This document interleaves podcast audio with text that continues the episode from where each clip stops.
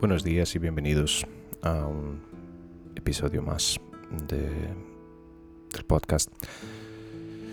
Mientras saboreo mi café y escucho los sonidos de la mañana aquí en, en el pueblo de Barajas, ya pasadas los 99 días de confinamiento al que hemos estado sometidos desde que se declaró el estado de, alerta, de alarma,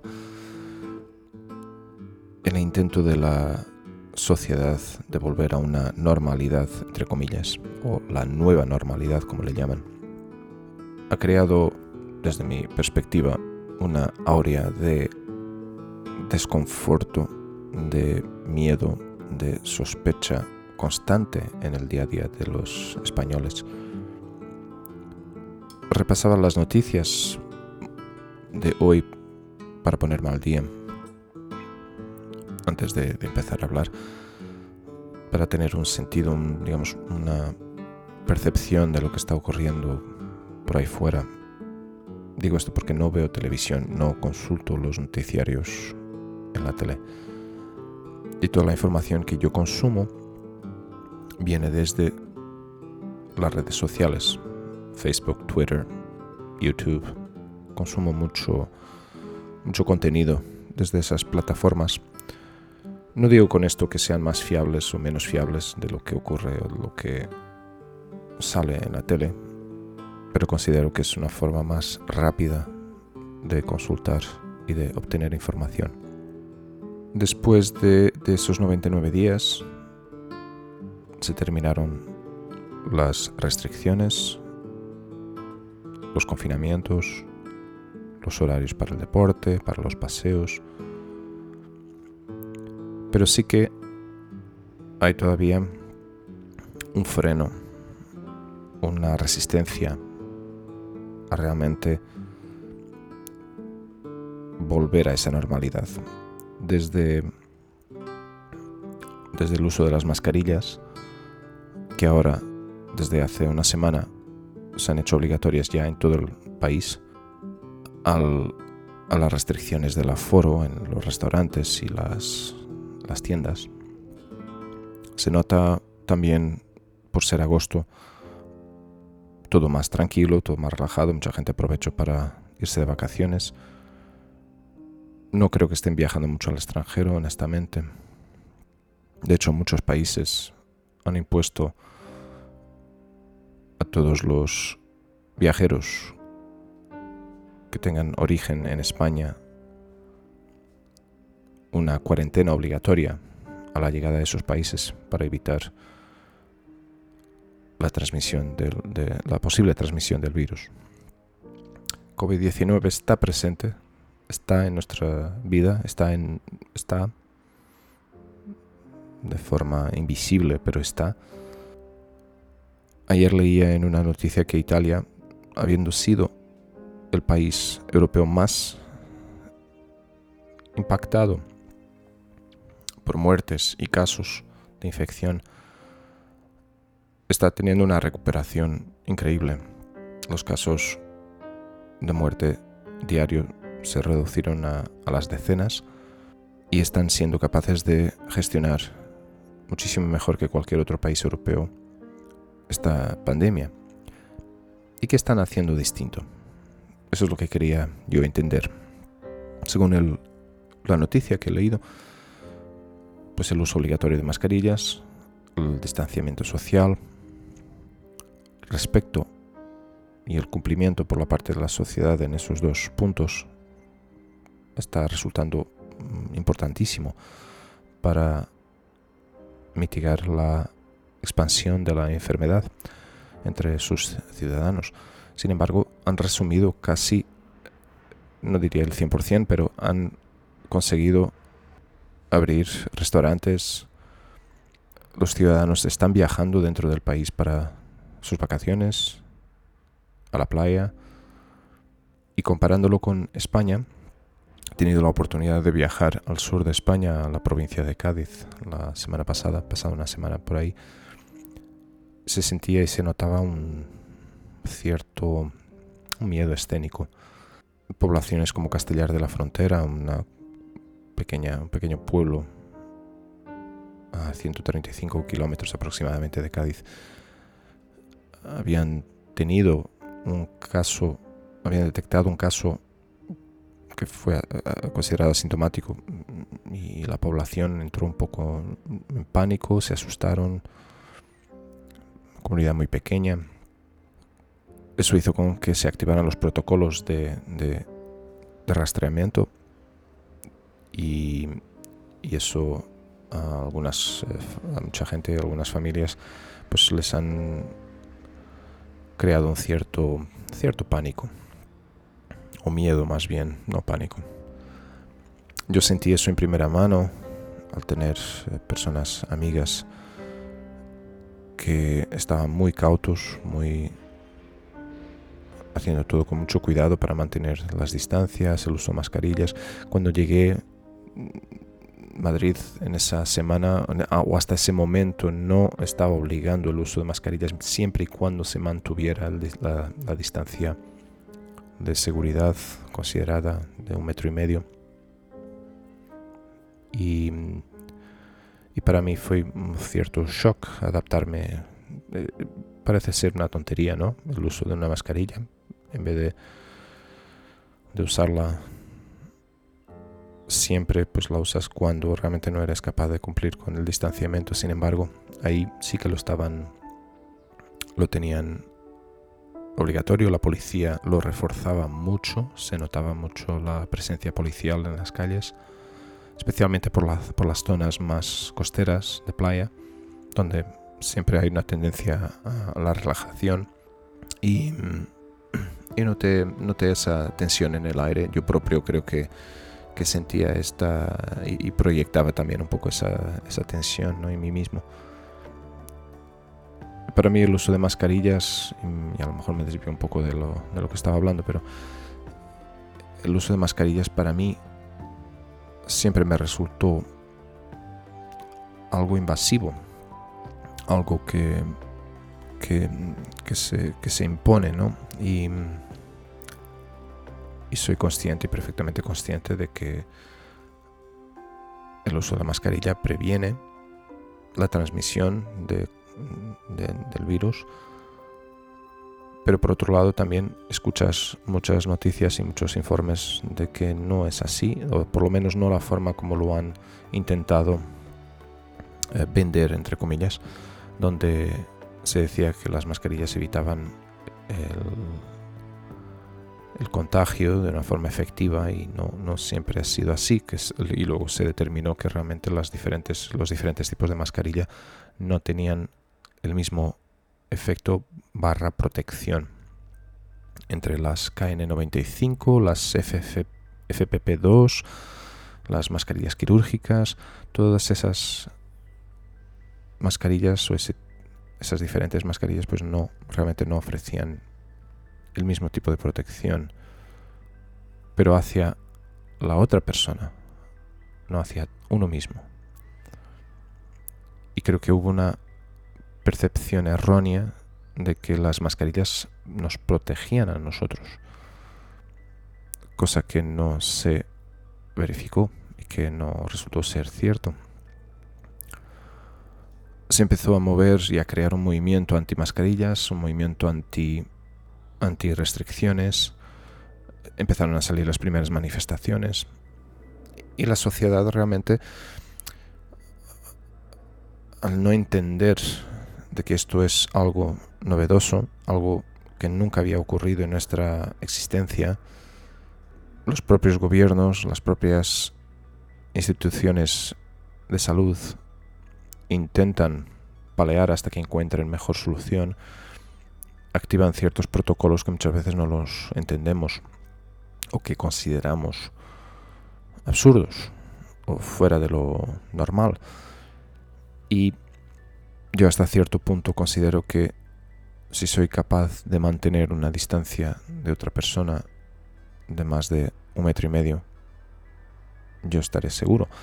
Yo seguí este, esta forma de actuar desde siempre afortunadamente no no, no creo que haya sido contagiado, por lo menos no he tenido ningún síntoma. Ni las personas más cercanas a mí lo han tenido tampoco. Sin embargo, la sensación de llevar una mascarilla siempre cuando estoy en el exterior me cuesta respirar.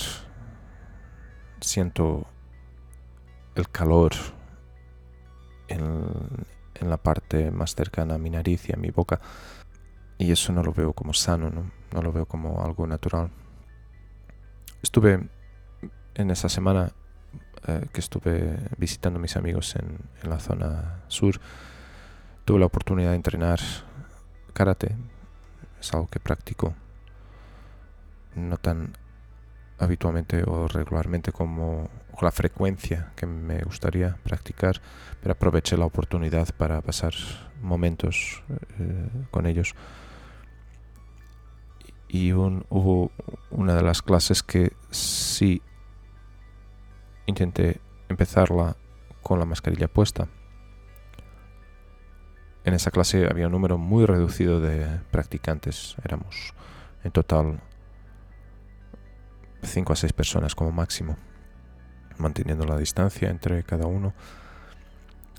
Y nosotros, eh, los que estamos impartiendo la clase, pues llevamos las mascarillas puestas hasta que uno de los alumnos efectivamente preguntó ¿y por qué lleváis las mascarillas? Nuestra respuesta fue pues simplemente por precaución, nada más. Me resultó imposible después de 5 minutos seguir entrenando con ella y la, la quité. Son estas cosas que acaban por por jugar psicológicamente con uno mismo, que realmente son, son, son las cosas, eh, a cada uno creo que nos afecta diferentes tipos de situaciones. Para mí todo esto, eh, para mí el distanciamiento social no, me, no es algo que me afecte particularmente. Siempre he sido un tipo más, eh, un tipo de personalidad más aislada. Obviamente siento falta de compartir momentos con, personas, de salir, de estar, practicar alguna actividad deportiva con alguien más, pero todo el resto, lo que se ha impuesto como precaución, sí que me resulta más difícil de, de aceptarlo y de, ponerlo en práctica. Lo hago porque no me queda otra, obviamente, es, la ley y hay que cumplir con la ley como parte de, ser un ciudadano responsable. Luego trasladamos todo esto a otros países, eh, como Estados Unidos, más de 160.000 muertos ya eh, desde que empezó esta, esta pandemia. Estados Unidos más o menos iba a la par con Europa en, casos, en la subida de casos y de infecciones, hasta el momento que Europa empezó a bajar y Estados Unidos siguió en una curva ascendente. Hay más de 5 millones de, infectados actualmente, más de, más de 45 millones de desempleados, una destrucción de trabajo impresionante. Y eso está causando una ruptura enorme en, en, ese país por especialmente por la forma como el gobierno está actuando y mejor dicho por la forma como el gobierno no está actuando no está actuando no está poniendo en práctica ninguna ninguna política, ninguna, ningún protocolo específico para evitar el contagio. Mientras duró el confinamiento, que más o menos eh, estaban eh, en digamos, las mismas fases que nosotros aquí en España, eh, los estados estaban pudiendo más o menos mantener la curva de la curva de, de, contagios, pero a medida que las, los estados empezaron a abrir eh, por presiones del propio gobierno eh, para reactivar la economía, se, se, dieron cuenta de que fue un desastre total, porque las personas no fueron capaces de, seguir con, las, con las, los protocolos de, seguridad mínimos básicos para evitar un contagio, distanciamiento social, el uso de las mascarillas. Y eso se está probando ser una receta eh, catastrófica para, la evolución de la, economía y la forma como se está expandiendo la enfermedad es algo que realmente está teniendo un impacto tan grande, ya no solamente por la enfermedad en sí, pero a nivel social. Muchísimas miles de americanos están muriendo ahora mismo, millones están desempleados al borde de la pobreza. El gobierno hace un mes más o menos activó un paquete económico para reactivar, para ayudar a las personas que estaban, eh, que habían perdido sus trabajos. Les eh, enviaron a, todos los americanos que se registraron eh, como desempleados un cheque de 1.600 dólares que les habrá durado dos días entre pagar sus cuentas, sus alquileres o sus hipotecas. Lógicamente ese dinero se esfuma. Encima si eres una familia de cuatro, por ejemplo. Y esta semana están otra vez peleándose eh, demócratas y republicanos por las, por las ayudas donde los republicanos, por un lado, bajaron los valores de las ayudas y, los demócratas no están de acuerdo con esto. Llevan, llevan una semana y pico peleándose en, el Senado, en el Congreso, con, con estas. Con, para probar para poder aprobar este, este paquete económico de ayuda. Y el presidente Donald Trump ha decidido de forma ejecutiva aprobar esos mismos presupuestos de una forma unilateral, sin pasar por el Senado, sin aprobación, simplemente porque cree que esas ayudas necesitan llegar a las manos de las personas lo más rápidamente posible. Que por un lado tú lees la noticia de esta forma y y dices que, bien, ¿no? Qué bien que, el presidente esté pensando en, los, en sus ciudadanos. Sin embargo, después de leer las noticias, las cosas no son así tan sencillas, ni blanco ni negro, porque si por una razón están dialogando republicanos y demócratas para la aprobación de paquetes económicos de ayuda, es porque los demócratas realmente quieren más cantidad de dinero, que llegue más cantidad de dinero a las manos de los ciudadanos americanos, sin embargo, los republicanos lo que han hecho fue recortar esas ayudas para, no, para que no llegue tanto dinero a las manos de los ciudadanos. esta ayuda económica, la primera ola de, económica que llegó a las manos de los americanos, para muchos que no estaban trabajando o para muchos que estaban ya recibiendo una ayuda por desempleo, realmente les daba más dinero de que si estuviesen trabajando en los, eh, para mucha gente en los puestos eh, o los trabajos que estaban ejecutando, empezaron a cobrar más en el desempleo que propiamente en sus propios trabajos. Y eso a los republicanos no, no cayó bien. No creían que eso era muy justo y han decidido, y de hecho de forma pública han, dicho, no puede ser que eh, las personas que, que no estén trabajando estén cobrando más en el desempleo que, propiamente, según ellos, siendo productivos a la sociedad.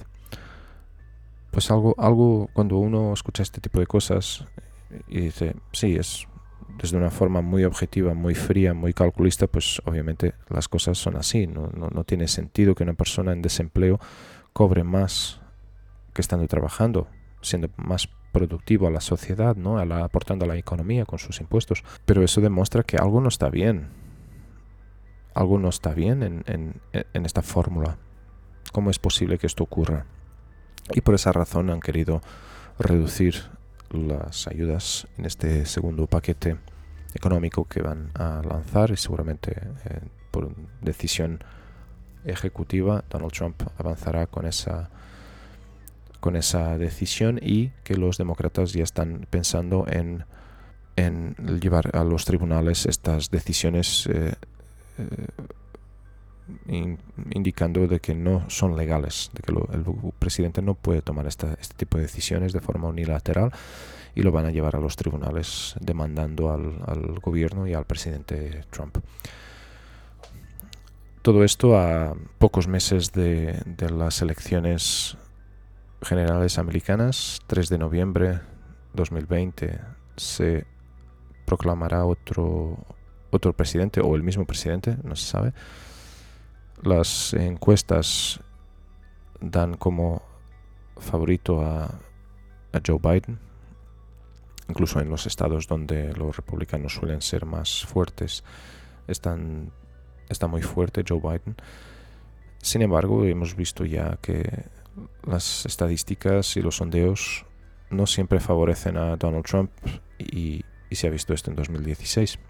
Acabó por ganar, teniendo la mayoría en el voto en el colegio electoral versus el voto popular.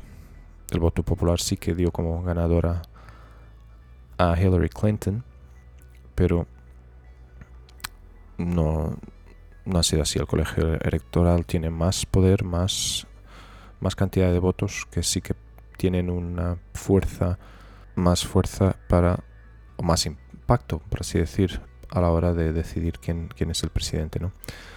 Honestamente no, no, entiendo muy bien los detalles ni las, ni las formas como, cómo se realizan esa, ese cálculo de los, de los votos en ese, en ese formato.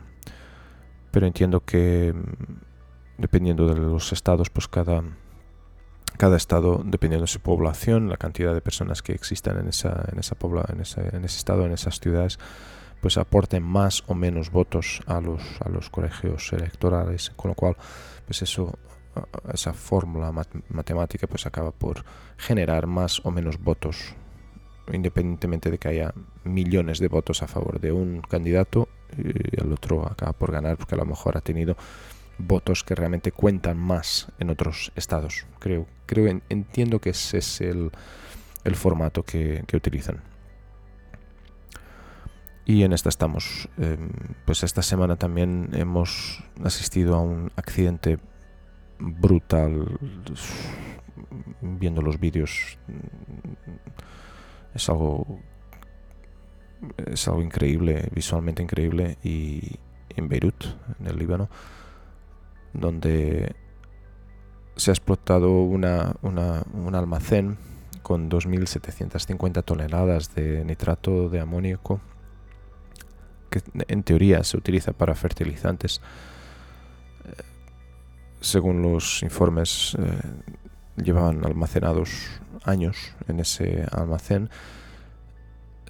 Rompió un incendio y, y dos explosiones han arrasado con, la área más cercana al puerto de, del Líbano, de Beirut. Y, y las imágenes son impactantes. Mucha gente grabó y capturó ese momento en vídeo desde sus móviles y la ola expansiva que generó esa explosión fue simplemente arrasadora y es una cosa impresionante de ver en, en la web. Esto se puede buscar y, se puede consultar en la web. Realmente fue algo muy impactante, muy murieron más de 140.000 personas, eh, perdón, murieron eh, más de 140 personas y los destrozos y el impacto económico que ha tenido esa, esa explosión eh, es simplemente desolador. Y se ven por las imágenes la, destrucción en no sé qué radio alcanzó esa explosión, pero, pero, pero fue muy impactante. Ahora mismo esas tres zonas que han sido impactadas por la ola expansiva, los eh, residentes de esas zonas se están manifestando por la forma como el gobierno libanés eh, llevó a cabo todo este proceso y y se está manifestando diariamente por, por intentar obtener algún tipo de sentido, de justificación porque ha ocurrido tal, tal situación, tal accidente. Y poco más eh, os puedo adelantar ahora mismo. Eh, esta semana empieza, una semana que hoy empieza un poquito más fresquita. Estamos pasando por una ola de calor desde hace ya unas dos semanas aquí en España. Es verano, de todas formas, calor es previsible, pero hace más calor de lo habitual. Los que tengan posibilidad de disfrutar de piscina o de playa, pues que la disfruten.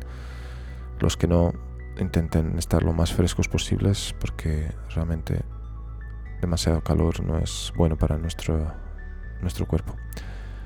Os deseo feliz semana, salud, fuerza y que todos estéis bien. Gracias por escuchar, gracias por estar ahí. Hasta la próxima. Adiós.